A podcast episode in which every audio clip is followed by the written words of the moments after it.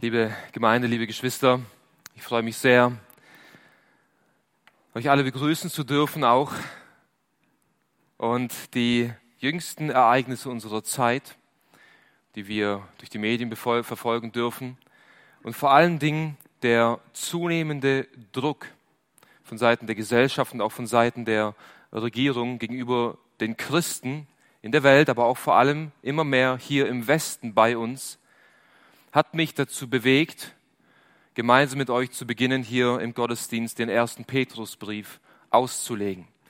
Denn Petrus schreibt diesen ersten Brief an Christen, die unter enormen Druck, unter Verfolgung standen. Und sein Ziel war es, diesen Christen neue Hoffnung, Trost und Zuversicht zu spenden durch diesen Brief. Und ich lade euch gemeinsam mit mir auf, den ersten Petrusbrief aufzuschlagen. Heute wollen wir die ersten zwei Verse gemeinsam studieren und in gewisser Weise eine Einführung in diesen Brief machen. 1. Petrus Kapitel 1. Wir lesen gemeinsam die ersten zwei Verse. Petrus, Apostel Jesu Christi, den Fremdlingen von der Zerstreuung von Pontus, Galatien, Kappadokien, Asien und Bithynien, auserwählt nach Vorkenntnis Gottes des Vaters, durch Heiligung des Geistes, zum Gehorsam und zur Blutbesprengung Jesu Christi. Gnade und Friede sei euch vermehrt. Amen. Das ist das Wort Gottes, das wir heute gemeinsam studieren wollen. Und Geschwister, wenn wir in die Welt blicken, wenn wir in die Medien blicken, dann sehen wir Chaos, wir sehen Verzweiflung, wir sehen Angst, wir sehen Verwirrung. Es scheint, als würde die Welt, in der wir uns aktuell befinden, aus dem Gleichgewicht fallen, aus den Fugen geraten. Und gleichzeitig merken wir, wie in all dem Chaos dieser Welt dieser Druck gegenüber Christen, gegenüber Menschen, die sich zu Jesus Christus bekennen, immer mehr zunimmt. Auch in der westlichen Welt. In Kanada sind Pastoren ins Gefängnis gekommen. Bei uns in Deutschland werden Pastoren aufgrund einiger Aussagen und auch aufgrund einiger Dinge, die sie tun und machen, bedrängt. Wir merken, dass der Druck zunimmt. Und es ist eine Frage der Zeit, liebe Geschwister, wo dieser Druck, wo diese Verfolgung immer stärker wird und wo wir als Christen auch hier in Deutschland höchstwahrscheinlich Verfolgung erleiden werden.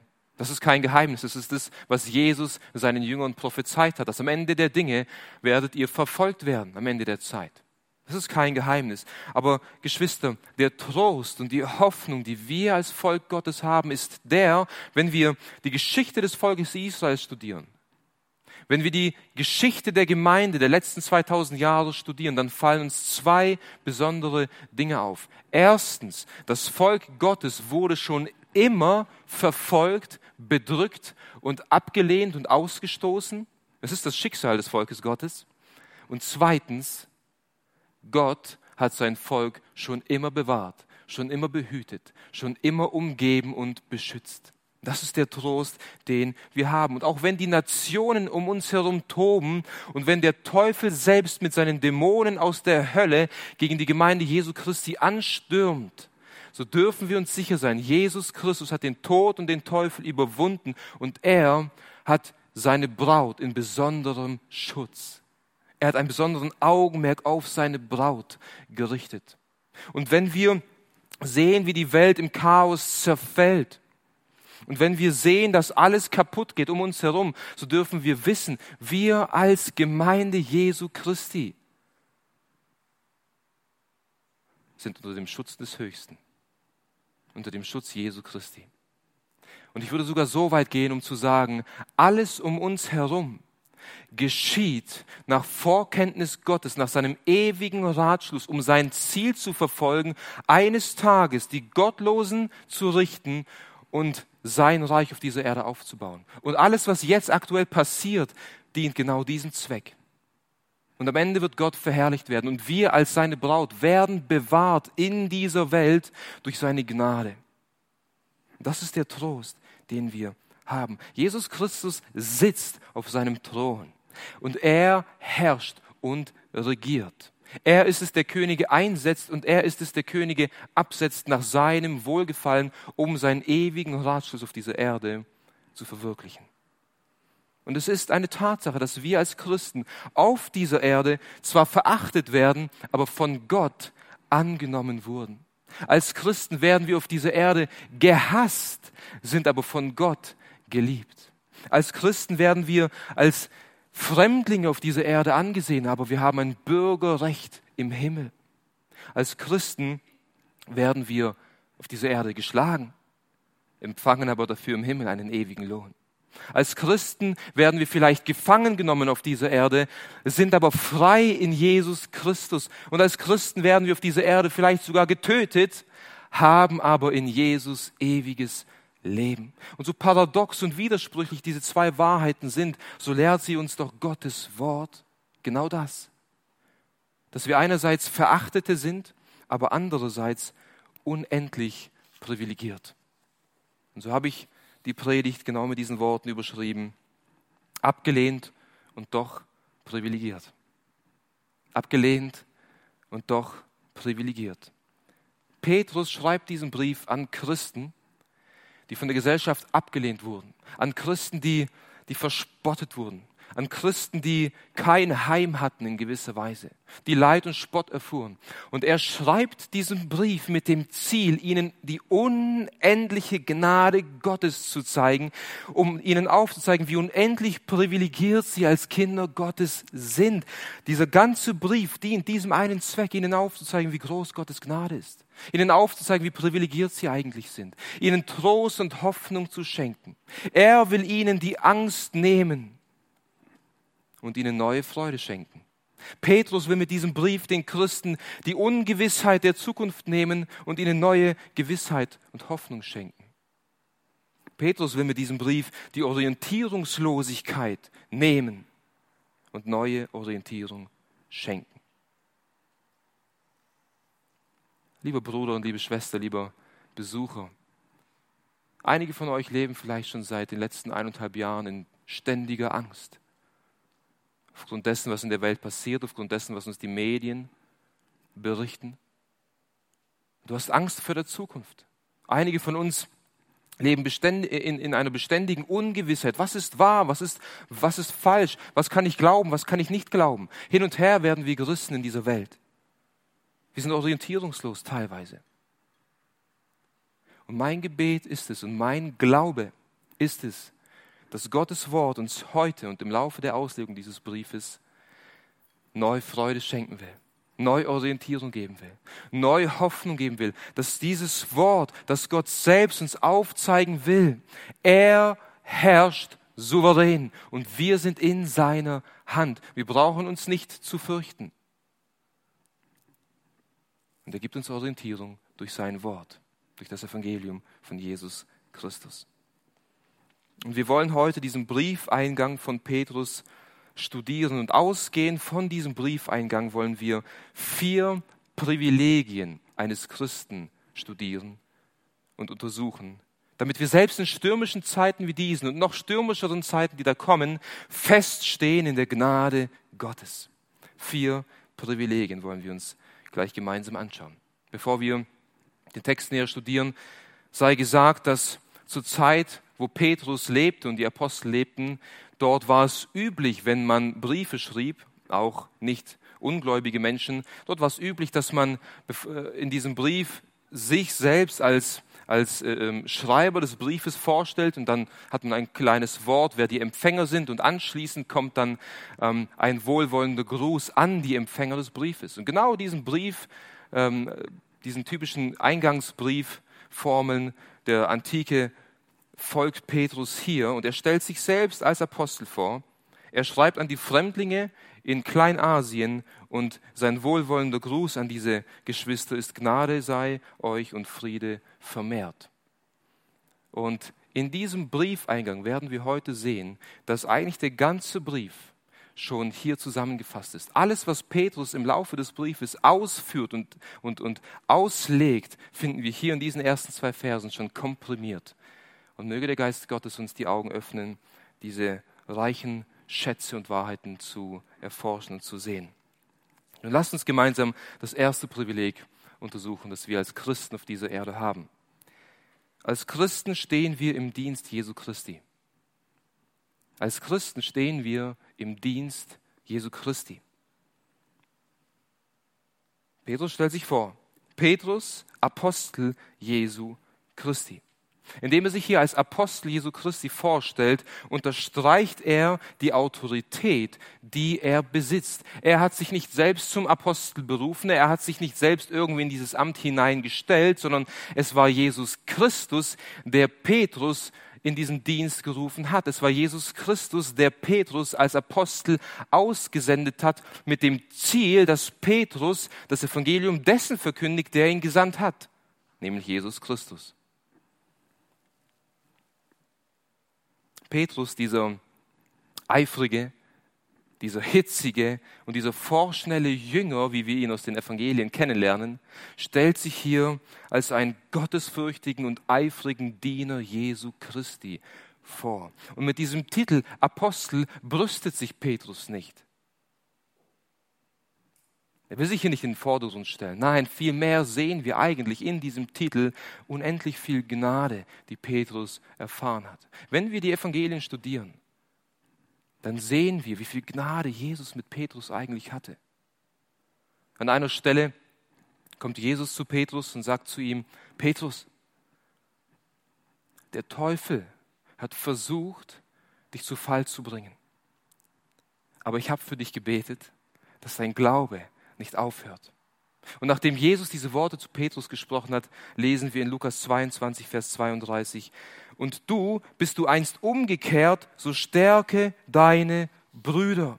Also wenn diese Versuchung kam, wenn du gefallen bist, aber wenn du umgekehrt bist, weil ich für dich gebetet habe, dann geh und stärke deine Brüder. Und kurze Zeit später passiert es tatsächlich, dass Petrus vom Teufel versucht wird. Jesus, dem, dem er nachfolgt, dem, dem er treu geschworen hat im Leben und im Tod, wird gefangen genommen. Petrus folgt ihm unauffällig, meint, dass er sich verstecken kann. Und dreimal wird Petrus gefragt, du bist doch auch einer von den Jüngern von Jesus.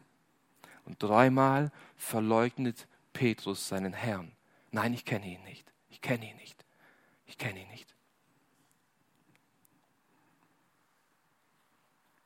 Hier hat der Teufel Petrus versucht. Hier ist Petrus gefallen. Aber sein Glaube hat nicht aufgehört, weil Jesus für ihn gebetet hat. Und nachdem Jesus gekreuzigt und gestorben ist und auferstanden ist, begegnet Jesus Petrus erneut am See. Und Jesus fragt ihn dreimal, hast du mich lieb, Petrus? Hast du mich lieb? Petrus, hast du mich lieb? Und dreimal erwidert Petrus, Herr, du weißt alles. Du weißt, dass ich dich lieb habe. Und daraufhin sendet Jesus ihn mit diesen dreifachen Worten aus, weide meine Lämmer. Johannes 21 ab Vers 15. Weide meine Lämmer. Wir sehen hier, liebe Gemeinde, einen gescheiterten Petrus und einen gnädigen Herrn. Wir sehen hier einen gefallenen Petrus, aber einen unendlich barmherzigen und liebenden Herrn. Und Petrus sagt hier, ich bin Apostel dieses Herrn. Ich, ich, der ich gescheitert bin, der ich gefallen bin, der ich es nicht wert, ein Apostel zu heißen. Ich diene diesem König. Und was wir in diesem Brief sehen, liebe Gemeinde, ist, Petrus weidet die Lämmer Gottes. Petrus stärkt die Brüder. Petrus führt den Auftrag aus, den Jesus ihm mehrfach gegeben hat. Er steht im Dienst von Jesus Christus. Und jeder in diesem Raum, du und ich, wir alle, wir haben Jesus Christus mehrfach verleugnet. Wir alle sind gescheitert. Wir alle haben ihn abgelehnt und wollten nichts mit ihm zu tun haben. Doch anstatt dass Jesus Christus uns auch ablehnt, uns ausstößt, nichts mehr mit uns zu tun haben will, hat er sich uns in Gnade und Liebe offenbart, so wie er sich Petrus erneut offenbart hat. Und Jesus Christus hat uns seine Liebe geschenkt. Jesus Christus hat uns erlöst, indem er stellvertretend am Kreuz für deine und meine Sünde gestorben ist. Und anstatt, dass er uns sogar nur erlöst hat, hat er uns in sein Dienst gestellt. Du und ich, wir stehen im Dienst Jesu Christi. Und als Diener Jesu Christi ist es deine und meine Aufgabe, ihn und sein Evangelium in einer korrupten und gefallenen und von Sünde belasteten Welt zu verkündigen und bekannt zu machen. Das ist ein Privileg. Wir dienen dem König der Könige, wir dienen einem gnädigen Herrn. Wir dienen einem ewigen Gott, dessen Herrschaft eine gerechte Herrschaft ist und dessen Königreich ein ewiges Königreich ist. In seinem Dienst stehen wir. Deswegen schreibt Petrus etwas später in Kapitel 4, Vers 10 der Gemeinde. Je nachdem jeder eine Gnadengabe empfangen hat, dient einander damit als gute Verwalter der mannigfaltigen Gnade Gottes. Wir sind nicht ein Apostel wie Petrus. Nicht jeder von uns ist ein Prediger oder ein Pastor. Aber jeder von uns hat eine Gnadengabe von Gott empfangen. Und wir dienen einander im Königreich Jesu Christi, diesem König mit diesen Gnadengaben. Das ist ein unendlich großes Privileg. Und nicht, weil wir so toll sind, nicht, weil wir aus uns fähig sind, weil ich gut rhetorisch sprechen und predigen kann, es liegt nicht an mir und es liegt nicht an dir. Es liegt an dem begnadigenden Gott, der uns berufen hat, der uns begnadigt hat und der uns befähigt, ihm zu dienen, zu seiner Ehre. Das ist also das erste Privileg, das wir hier sehen. Und nun wendet sich Petrus weg von sich hin zu den Empfängern des Briefes. Und das ist auch der zweite das zweite Privileg, das wir heute Abend, heute Morgen gemeinsam studieren wollen. Als Christen werden wir von Gott, wurden wir von Gott erwählt. Als Christen wurden wir von Gott erwählt. Hier spricht Petrus die Identität der Christen an, an die er schreibt. Er sagt den Fremdlingen von der Zerstreuung von Pontus, Galatien, Kappadokien, Asien und Bithynien auserwählt. Im griechischen Urtext heißt dieser Vers folgendermaßen, Petrus, Apostel Jesu Christi, an die auserwählten Fremdlinge in der Zerstreuung. Die meisten Übersetzungen, so wie ich sie auch gerade vorgelesen habe, setzen dieses Wort auserwählt entweder am Ende von Vers 1 oder sogar schon am Anfang von Vers 2. Sie trennen praktisch ähm, die Auserwählung und die Fremdlingschaft. Aber was Petrus hier tut, er zeigt auf, diese zwei Wörter, diese zwei Begriffe, diese zwei Identitäten, sie, sie sind verschmolzen ineinander. Sie haben eine unmittelbare Verbindung zueinander. Er trennt diese beiden Begriffe nicht. Er sagt an die auserwählten Fremdlinge. Der Gedanke, den Petrus hier vermitteln will, ist, als Gottes auserwähltes Volk sind wir automatisch Fremdlinge auf dieser Erde. Wenn du und ich von Gott erwählt wurden, sind wir automatisch Fremdlinge auf dieser Erde und werden abgelehnt. Das ist der Gedanke hinter diesen zwei Begriffen. Wir wollen nun das Verhältnis zwischen diesen zwei Begriffen näher untersuchen, indem wir einzeln auf die Begriffe und Wörter eingehen. An die Auserwählten, sagt Petrus. Hier beschreibt er in gewisser Weise den geistlichen Zustand von uns Christen. Wir sind auserwählt und dieses Wort auserwählt, Eklektos, im Griechischen bedeutet auswählen oder für sich wählen, für sich wählen. Und Petrus sagt uns in Kapitel 2, Vers 9, für wen wir erwählt wurden. Kapitel 2, Vers 9, ihr aber seid ein auserwähltes Geschlecht, eine königliche Priesterschaft, eine heilige Nation, ein Volk zum Besitztum, damit ihr die Tugenden dessen verkündigt, der euch berufen hat aus der Finsternis zu seinem wunderbaren Licht. Wir wurden auserwählt von Gott, für ihn zu leben, ihn zu verkündigen, ihn zu verherrlichen. Ähnliche Worte hat Gott schon im Alten Testament für sein Volk Israel gebraucht. Wir lesen in 5. Mose Kapitel 7, die Verse 6 bis 8. Da spricht Gott zu seinem Volk, denn ein heiliges Volk bist du dem Herrn, deinem Gott. Dich hat der Herr, dein Gott, erwählt, ihm zum Eigentumsvolk zu sein aus allen Völkern, die auf dem Erdboden sind. Nicht, weil ihr mehr wäret als alle Völker, hat der Herr sich euch zugeneigt und euch erwählt, denn ihr seid das geringste unter allen Völkern, sondern wegen der Liebe des Herrn zu euch. Hier sehen wir, dass Gott in seiner Entscheidung frei ist, wen er erwählt. Aus allen Völkern auf diesem Globus, auf diesem Erdkreis hat Gott sich das Volk Israel für sich erwählt, damit sie ein heiliges Volk sind, damit sie ihn verherrlichen. Und was war das Motiv seiner Erwählung? Weil Israel so ein starkes Volk war, weil Israel so toll war, weil Israel so gehorsam war. Nichts von alledem. Ihr wart das geringste von allen Völkern, sagt Gott. Ich habe euch erwählt wegen meiner großen Liebe zu euch. Gott hat in seiner Ewigkeit vor Grundlegung der Welt Menschen erwählt, um in eine ewige Bundesbeziehung mit ihm zu treten. Er hat sie erwählt aus Liebe. Nicht weil etwas Tolles in ihnen wäre, sondern weil Gott sich dafür entschieden hat, sie zu erwählen. Im theologischen Begriffslexikon wird dieses Wort folgendermaßen erklärt, dass der Erwählende in seiner Entscheidung frei ist, etwas oder jemanden auszuwählen, wobei der Erwählende eine Beziehung zum Erwählten im Blick hat. Das ist, was dieses Wort Auserwählung beschreibt. Gott ist frei zu entscheiden, wen er will, und den, den er will, erwählt, erwählt er, um in eine Beziehung mit ihm zu treten.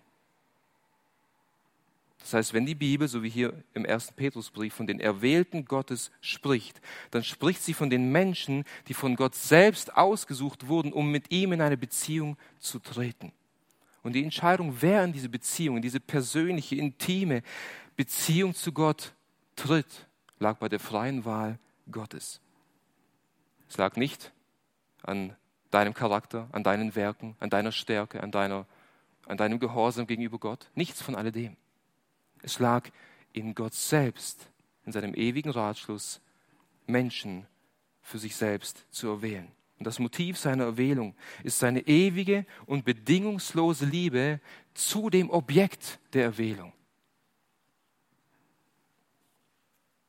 Und indem Petrus dies aufzeigt, will er die Leser diejenigen, die diesen Brief empfangen, unendlich trösten und ihnen Hoffnung spenden und sagen, auch wenn ihr in dieser Welt angefeindet werdet, auch wenn ihr bedrängt werdet und auch wenn ihr verfolgt werdet, seid euch dessen gewiss. Gott, der ewige Schöpfer des Himmels und der Erde, hat euch mit einer ewigen Liebe geliebt und hat euch erwählt, sein Eigentumsvolk zu sein.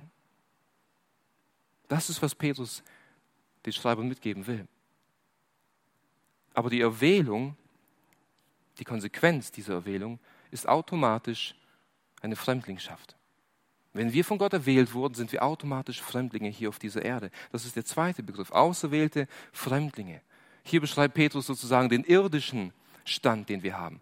Als Auserwählte, das ist der geistliche Stand. Ähm, als Fremdlinge, das ist der irdische Stand, in dem wir uns befinden. Und ein Fremdling ist jemand, der sich vorübergehend bei einem fremden Volk aufhält. Er hat kein Bürgerrecht, er hat keine Staatsbürgerschaft, er hat keine Rechte von diesem Volk. Er ist ein Fremdling in diesem Volk. Und Petrus nennt hier auch die Ortschaften, in denen seine Leser wohnen. Er sagt von der Zerstreuung von Pontus, Galatien, Kappadokien, Asien und Bithynien. All das sind Ortschaften, kleine Provinzen in Kleinasien, in der heutigen Türkei. Und seine Leser waren in diesen Provinzen Fremdlinge.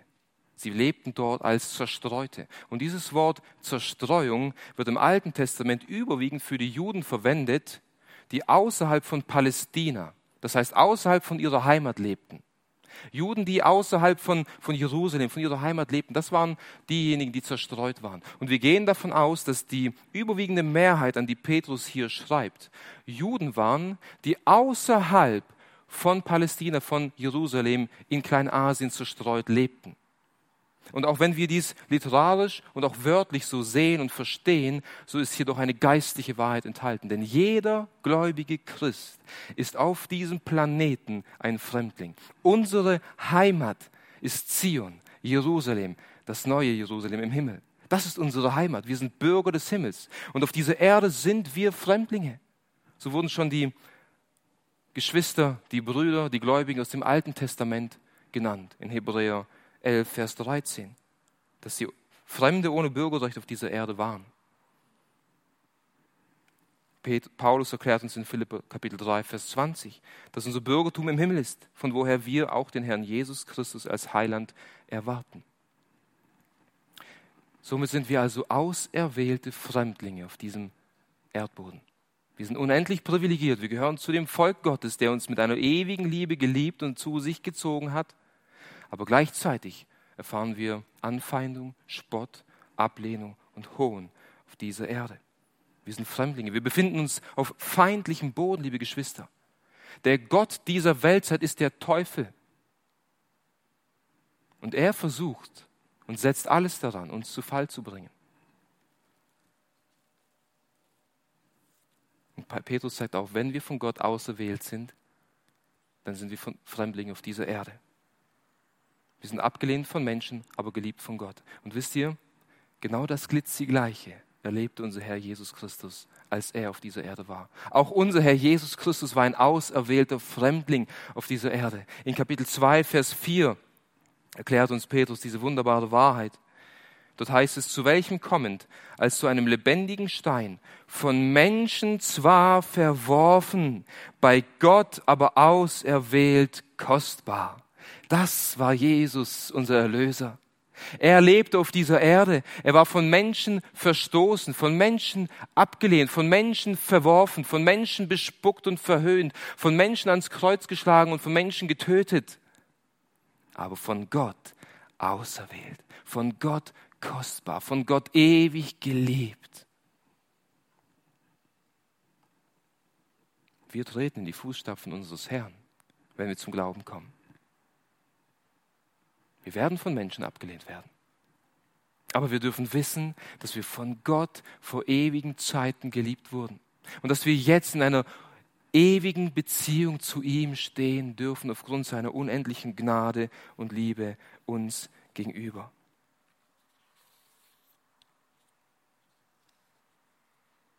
Auch wenn Menschen uns hassen, und das tun sie und das werden sie tun, so dürfen wir wissen, dass wir von Gott geliebt sind. Und auch wenn selbst Familienmitglieder auf dieser Erde dich ausstoßen und dich abstoßen, so darfst du wissen, du gehörst zu der Familie Gottes und er ist dein Vater.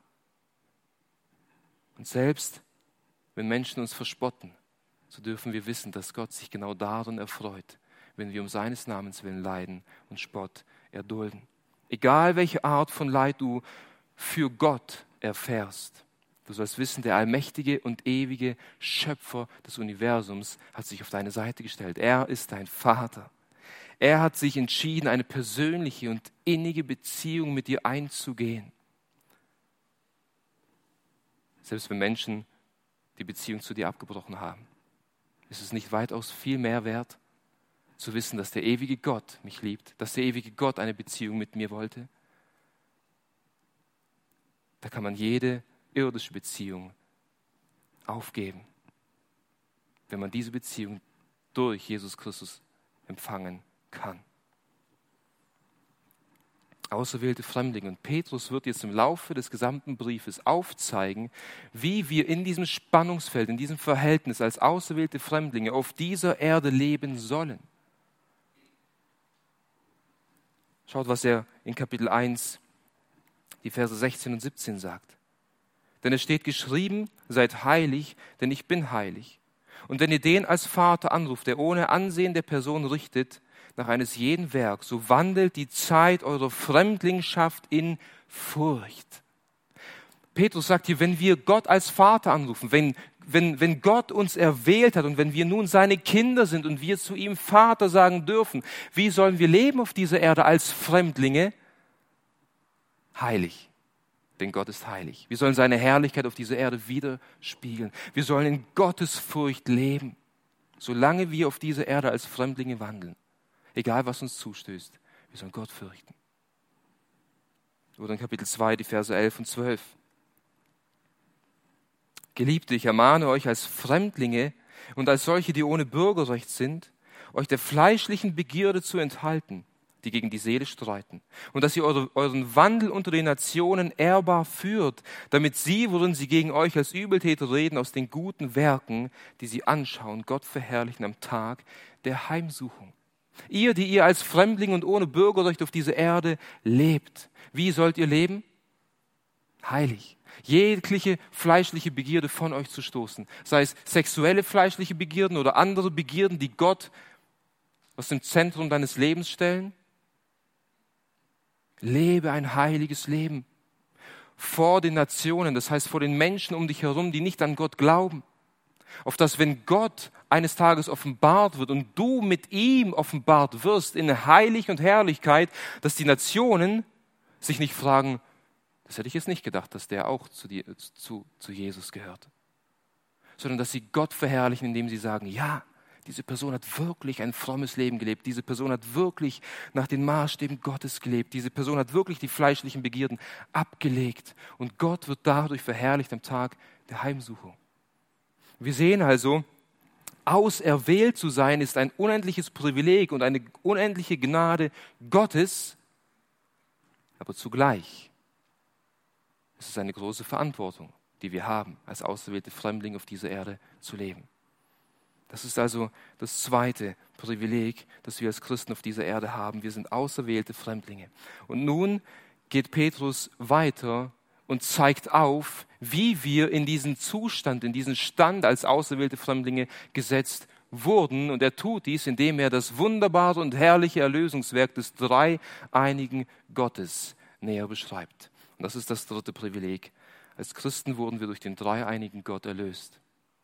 Als Christen wurden wir durch den dreieinigen Gott erlöst. In Vers 2 heißt es, auserwählt nach Vorkenntnis Gottes des Vaters, durch Heiligung des Geistes, zum Gehorsam und zur Blutbesprengung Jesu Christi. Hier wird beschrieben, welche Rolle Gott der Vater, welche Rolle der Heilige Geist und welche Rolle Jesus Christus in der Erlösung des Menschen hat. Zunächst geht Petrus hier auf das Wirken von Gott, dem Vater, ein, nach Vorkenntnis Gottes. Und dieses Wort nach, nach Vorkenntnis Gottes, bezieht sich sowohl auf die Erwählung als auch auf die Fremdlingschaft. Das heißt, wir wurden nach der Vorsehung Gottes auserwählt und sind deshalb Fremdlinge auf dieser Erde. Und dieses Wort Vorsehung kann auch übersetzt werden mit der von Gott vorher gefasste Ratschluss. Der von Gott in Ewigkeit vorher gefasste Ratschluss. Und Petrus verwendet ein ähnliches Wort aus dieser griechischen Wortgruppe in Kapitel 1, Vers 20. Dort sagt er über Jesus Christus, dass er zwar zuvor erkannt ist vor Grundlegung der Welt, aber offenbar worden ist am Ende der Zeiten. Jesus Christus wurde zuvor erkannt. Das heißt, Gott hat vor Grundlegung der Welt, noch bevor der Mensch überhaupt gesündigt hat, einen Ratschluss festgesetzt, dass sein Sohn, die zweite Person des dreieinigen Gottes, eines Tages eine menschliche Natur annimmt, dass er ein heiliges Leben leben wird und am Kreuz für die Sünde der Welt sterben wird und am dritten Tag auferstehen wird. Es war in Gottes ewigem Ratschluss festgesetzt gesetzt. Und so ist es auch in Gottes ewigem Ratschluss eingeflochten, dass er auf der Grundlage dieses Opfers einige Menschen für sich erwählt. Und wir dürfen nicht denken, dass mit Vorsehung das gemeint ist, dass Gott in die Zukunft geschaut hat, dass er geschaut hat, wie er diese Welt schaffen wird und dass er dann geschaut hat, wie der Mensch sündigen wird und dass er dann geschaut hat, wie Jesus Christus, sein Sohn Mensch wird und am Kreuz sterben wird dass Gott dadurch, dass seine Erkenntnis dadurch gewachsen ist, das ist nicht mit Vorsehung gemeint. Mit Vorsehung ist gemeint, dass Gott einen ewigen Ratschluss hat und dass dieser Ratschluss sich erfüllt. Das, was Gott festgesetzt hat, das wird auch geschehen. Und ebenso verhält es sich auch mit der Erwählung. Weil Gott vor Grundlegung der Welt Menschen für sich erwählt hat, werden diese Menschen auch zum Glauben kommen. Wir sehen also in der Vorsehung Gottes, dass Gott souverän im Leben der Gläubigen wirkt. Von der Bekehrung, von der Geburt bis zur Bekehrung, bis zu seinem Tod, wirkt Gottes Vorsehung im Leben des Gläubigen. Denk doch nur, nur mal darüber nach, wie du zum Glauben gekommen bist. Wie waren die Umstände? Waren die Umstände nicht so, dass sie perfekt ineinander gelaufen sind? Dass Gott perfekt zu den richtigen Situationen, in den richtigen Zeitpunkten Menschen in deinen Weg gestellt hat, die dir das Evangelium verkündigt haben? Und wie Gott dann diese Wahrheiten, die du gehört hast, in dir aufgehen lassen hat und wie du teilweise nicht schlafen konntest und über diese Wahrheiten nachgedacht hast und gerungen hast und mit Gott geredet hast und gebetet hast und wie Gott auf einmal dir diese Wahrheiten offenbart hat und du sie im Glauben ergreifen konntest. Und wie du seitdem ein Kind Gottes bist und wie seitdem Gottes ewiger Ratschluss in, in, in deinem Leben sich weiterentwickelt. Jegliche Begegnung in deinem Leben, jegliches Ereignis in deinem Leben, jede noch so kleine Situation, es ist kein scheinbarer Zufall in deinem Leben, sondern es ist Gottes ewiger Ratschluss, der sich jetzt in deinem Leben verwirklicht. Er verfolgt mit jedem gläubigen Christen einen, einen Plan um sich selbst zu verherrlichen und um unser Wohl zu suchen. Und auch wenn diese Wahrheit der Vorsehung Gottes unser, unser Verstand übersteigt, unser menschliches begrenztes Denken kann diese Wahrheit nicht ganz in der Fülle erfassen, so ist diese Wahrheit doch eine tröstliche Wahrheit, in besonderer Weise für gläubige Christen, die, die leiden. Denn genau das will Petrus auch weiter in Kapitel 4, Vers 12 den Gläubigen nahelegen. Geliebte, lasst euch durch das Feuer der Verfolgung unter euch, das euch zur Prüfung geschieht, nicht befremden, als begegne euch etwas Fremdes. Glaubt nicht, dass irgendetwas außer Gottes Kontrolle geraten ist. Glaubt nicht, dass irgendetwas Fremdes bei euch passiert ist, was, was Gott nicht schon kannte. Alles, was in eurem Leben passiert, was für euch vielleicht für den Moment neu und fremdartig erscheint, war für Gott schon vor Grundlegung der Welt in seinem Ratschluss enthalten. Und jetzt verwirklicht er seinen Ratschluss, um sich selbst am Ende zu verherrlichen. Und auch wenn wir jetzt noch nicht alle Antworten haben, so dienen sie dennoch uns zum Besten. Petrus geht weiter und beschreibt das Wirken des Heiligen Geistes in der Erlösung. Er sagt hier, durch Heiligung des Geistes. Durch Heiligung des Geistes. Der Heilige Geist ist es, die dritte Person der Gottheit, die diese Erwählung und diese Erlösung im Leben eines gläubigen Menschen wirksam macht. Der Heilige Geist ist es, der uns wieder zeugt, der, der uns zu einer neuen Schöpfung macht. Der Heilige Geist ist es, der uns zieht, der uns Gottes Wort offenbart, der uns lebendig macht. Wir lesen in 1. Petrus Kapitel 3, Vers 18, dass Jesus Christus nach dem Fleisch zwar getötet wurde, aber lebendig gemacht wurde nach dem Geist. Hier ist dasselbe Wort wie in Kapitel 1, Vers 2. In der Kraft des Heiligen Geistes wurde Jesus lebendig gemacht. Und diese Kraft des Heiligen Geistes macht auch dich und mich lebendig. Indem wir das Evangelium hören, das durch den Heiligen Geist niedergeschrieben wurde, wirkt der Heilige Geist in deinem und in meinem Leben und er offenbart uns diese Wahrheiten und schenkt uns die Wiedergeburt, auf dass wir uns im Glauben an Jesus Christus ihm zuwenden und ihn als unseren Herrn und Erlöser annehmen können. Und dieser Heilige Geist, dessen Kraft uns wiedergeboren hat, diese Kraft wirkt nun in uns, um ein heiliges Leben zu leben. Denn genau das ist damit gemeint, durch Heiligung des Geistes. Heilig zu sein bedeutet abgesondert zu sein, zu separieren. Der Heilige Geist heiligt uns also immer mehr und in seiner Kraft schaffen wir es mehr und mehr nach dem Wort und dem Willen Gottes zu leben. Und abschließend erklärt Petrus, wie es überhaupt möglich war, dass Gott uns erwählt hat und dass sein Geist diese Erwählung in uns wirksam gemacht hat, nämlich zum Gehorsam und zur Blutbesprengung Jesu Christi. Sein stellvertretendes Opfer am Kreuz hat dies möglich gemacht. Und äh, im Griechischen, in der griechischen Grammatik dieses Satzes sind zwei mögliche Auslegungen möglich, zwei mögliche Übersetzungen. Entweder bedeutet dieser Vers hier, dass Gott der Vater uns erwählt und der Geist diese Erwählung in uns wirksam gemacht hat, damit wir ein Leben des Gehorsams leben. Oder eine andere Übersetzung wäre möglich, die da folgt, dass Gott der Vater uns erwählt hat und der Heilige Geist in uns diese Erwählung wirksam machte, weil Jesus ein Leben des Gehorsams lebte und sein Blut vergossen hat. Diese zwei möglichen Übersetzungen sind da und beides ist möglich. Und ich denke, der Punkt, den Petrus hier machen will, ist, dass getrennt von dem gehorsamen Leben von Jesus und getrennt von seinem stellvertretenden Opfer sind wir gar nicht möglich, ein Leben des Gehorsams zu leben. Wäre es gar nicht möglich, dass Gott uns erwählt hat. Es wäre gar nicht möglich, dass der Geist diese Erwählung in uns wirksam machte. Und so sehen wir hier, dass dieses gehorsame Leben von Jesus und sein Blutvergießen die Grundlage unserer Erlösung ist. Und weil wir von ihm geliebt und erlöst wurden, leben wir nicht mehr für uns selbst, sondern für den, der uns geliebt und erlöst hat. Die Erwählung ist die Folge oder, oder ein, ein gehorsames Leben ist die Folge der Erwählung. Wenn wir von Gott berufen wurden, dann leben wir ein Leben des Gehorsams in der Kraft des Heiligen Geistes.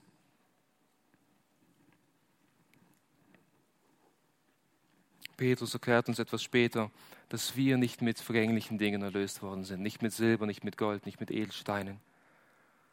Die kostbarsten Dinge dieser Welt sind nichts im Vergleich zu dem kostbaren Blut Jesu Christi, der sein Blut für uns gegeben hat. Sein Blut wäscht uns rein. Sein Blut, mit dem wir besprengt wurden, wäscht uns rein von aller Schuld, wenn wir dies im Glauben ergreifen. Wir sehen also, wie dieser eine Gott in drei Personen existiert und wie dieser eine dreieinige Gott diesen ewigen Erlösungsratschluss verwirklicht im Leben derer, die er vor Grundlegung der Welt geliebt hat. Sein Ziel und sein Plan ist es, ein Volk zu erlösen, um sich durch und in diesem Volk zu verherrlichen und zu wissen, du bist Teil dieses Volkes. Du bist Teil von einem ewigen Ratschluss Gottes. Alles in deinem Leben liegt unter der souveränen Herrschaft Gottes. Sollte dieses unendliche Privileg unserer Herzen nicht in die Anbetung führen, ins Staunen, ins Jubeln? Zu wissen, dieser, dieser unendliche Gott, der hat sich zwar in seinem Wort offenbart, aber, aber selbst hier, Gott ist unendlich groß und unser Verstand ist begrenzt. Wir können ihn in seiner ganzen Fülle nicht begreifen. Und dieser unendliche Gott, er wollte mit dir eine Liebesbeziehung eingehen. Er wollte mit dir eine Beziehung eingehen und hat dich erwählt vor Grundlegung der Welt, um sich selbst zu verherrlichen.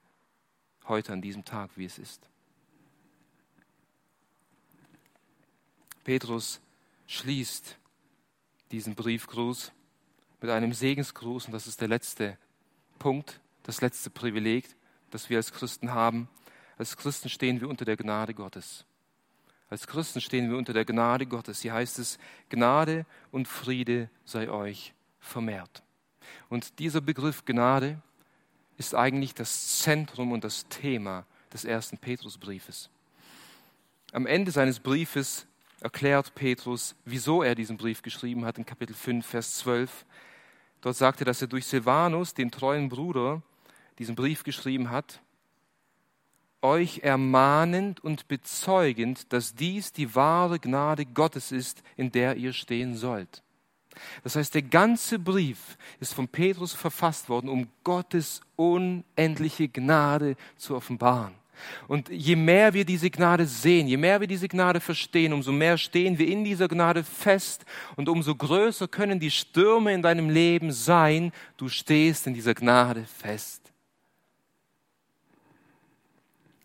Dieser Begriff Gnade taucht sehr häufig vor in dem ersten Petrusbrief. Kapitel 1, Vers 10 sagt er eine Errettung, über welche die Propheten nachsuchten und nachforschten, die von der Gnade euch gegenüber geweissagt haben. Kapitel 1, Vers 13 sagt er, deshalb umgürtet die Lenden eurer Gesinnung, seid nüchtern und hofft völlig auf die Gnade, die euch gebracht wird bei der Offenbarung Jesu Christi. Er sagt sogar, dass es Gnade ist, für Jesus zu leiden in Kapitel 2, Vers 20. Was für ein Ruhm ist es, wenn ihr ausharrt, indem ihr sündigt und geschlagen werdet. Aber wenn ihr ausharrt, indem ihr Gutes tut und leidet, das ist Gnade bei Gott. Und so können wir den Brief durchgehen und wir sehen immer wieder, wie Petrus seinen Lesern aufzeigen will, wie groß die Gnade Gottes ist und dass wir in dieser Gnade feststehen sollen. Aber auch Friede soll vermehrt sein in unserem Leben. Und Friede hier bedeutet, Vergebung der Sünden zu haben. Frieden zu haben bedeutet, in einer Beziehung zu Gott zu stehen, reingewaschen zu sein von seinen Sünden.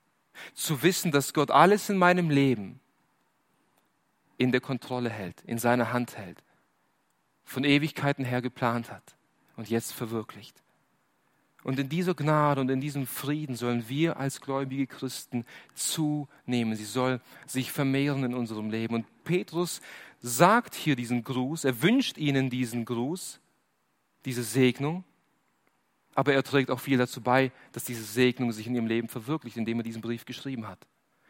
Und mein Gebet ist es, dass je mehr wir diesen Brief studieren, wir die Gnade Gottes und den Frieden Gottes mehr sehen und erfahren in unserem Leben. Ich denke, wir haben gesehen, was ich zuvor im Eingang gesagt habe, dass der Brief Eingang schon eigentlich zusammenfasst, aufzeigt, was Petrus im ganzen Brief sagen will. Und wir haben diese Privilegien gesehen. Wir sind von Gott begnadigt worden und stehen in seinem Dienst. Wir sind von Gott vor Ewigkeiten her geliebt und deshalb erwählt worden. Gott hat souverän alles in unserem Leben in seiner Hand und verfolgt dadurch seinen ewigen Plan, um sich selbst zu verherrlichen. Nun, was soll diese Wahrheit in deinem Leben bewirken? Wie sollst du diese Wahrheit ganz praktisch in deinem Leben ausleben? Ich will schließen indem ich dir in aller Kürze drei Ratschläge mitgebe, wie diese Wahrheit sich in deinem Leben auswirken soll. Erstens, sei nüchtern. Sei nüchtern. Wisst ihr, wir als Christen leben in dieser Gefahr, uns beeinflussen zu lassen von den Medien und von den Nachrichten in, in, in diesen Tagen.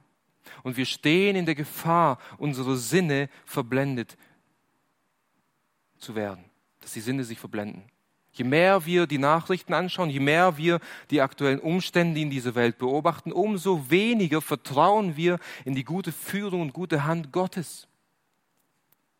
Wir können teilweise nicht mehr unterscheiden. Je mehr du die öffentlichen Nachrichten liest, umso verblendeter wirst du. Oder wenn du die privaten Medien und Nachrichten liest, umso verblendeter wirst du. Und du kannst nicht mehr unterscheiden zwischen richtig und falsch. Und anstatt zu sehen, dass Gott hier gerade sein Werk vollendet und vollbringt, hast du Angst, wirst du ungewiss? Verlierst du Hoffnung? Zweifelst du vielleicht? Und deswegen reduziere deinen Medien- und Nachrichtenkonsum. Ich sage nicht, hör auf, alles auszuschalten und schotte dich ab. Das ist nicht das, was ich sage. Wir müssen uns informieren, wir müssen nüchtern sein. Aber schau mehr auf Gott als auf das, was um dich herum geschieht. Und das ist genau das, was Petrus hier tun will. In Kapitel 1, Vers 13 umgürtet eure Lenden und eure Gesinnung, seid nüchtern und hofft völlig auf die Gnade, die offenbar wird bei der Erscheinung Jesu Christi. Wir müssen auf die Gnade schauen, auf die Erscheinung Jesu Christi. Wir müssen auf ihn warten. Und die Medien richten unseren Blick weg von dieser Gnade, von dieser Erscheinung. In Kapitel 4, Vers 7 sagt er, es ist aber nahe gekommen das Ende aller Dinge. Es ist nahe gekommen das Ende aller Dinge. Was sollen wir tun? Seid nun besonnen und nüchtern zum Gebet. Anstatt dich voll zu pumpen mit Medien und Nachrichten, geh ins Gebet und sei nüchtern. Sei nüchtern und bete. Bete für die Wiederkunft Jesu. Bete dafür, dass du feststehst, egal was kommt, und sei nüchtern. Kapitel 5, Vers 8. Seid nüchtern, wacht, euer Widersacher, der Teufel, geht umher wie ein brüllender Löwe und sucht, wen er verschlinge. Und der Teufel kommt als brüllender Löwe, teilweise in der Form von Mediennachrichten. Und wir sollen nüchtern sein und aufpassen, dass er uns nicht verschlinge dadurch. Nicht wahr? Das zweite ist, vertraue der Vorsehung Gottes. Vertraue voll und ganz der Vorsehung Gottes. Denke nicht, dass Corona etwas Fremdes für Gott ist, so wie Petrus hier den, den Christen schreibt, dass uns etwas Fremdes geschieht, dass es außerhalb der Kontrolle liegt, außerhalb der Kontrolle von Gott liegt. Nein, Gott verwendet genau das, was jetzt aktuell auf dieser Welt passiert, um seinen Ratschluss zu verwirklichen.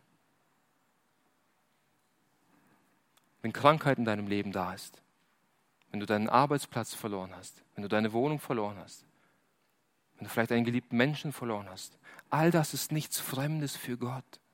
Und all das sollte auch uns nicht befremden in der Art und Weise, dass wir jetzt Angst haben und zweifeln und ins Chaos uns stürzen, sondern Gott verfolgt mit all den Dingen ein Ziel und seinen Zweck, auch wenn wir es jetzt nicht ganz verstehen und begreifen.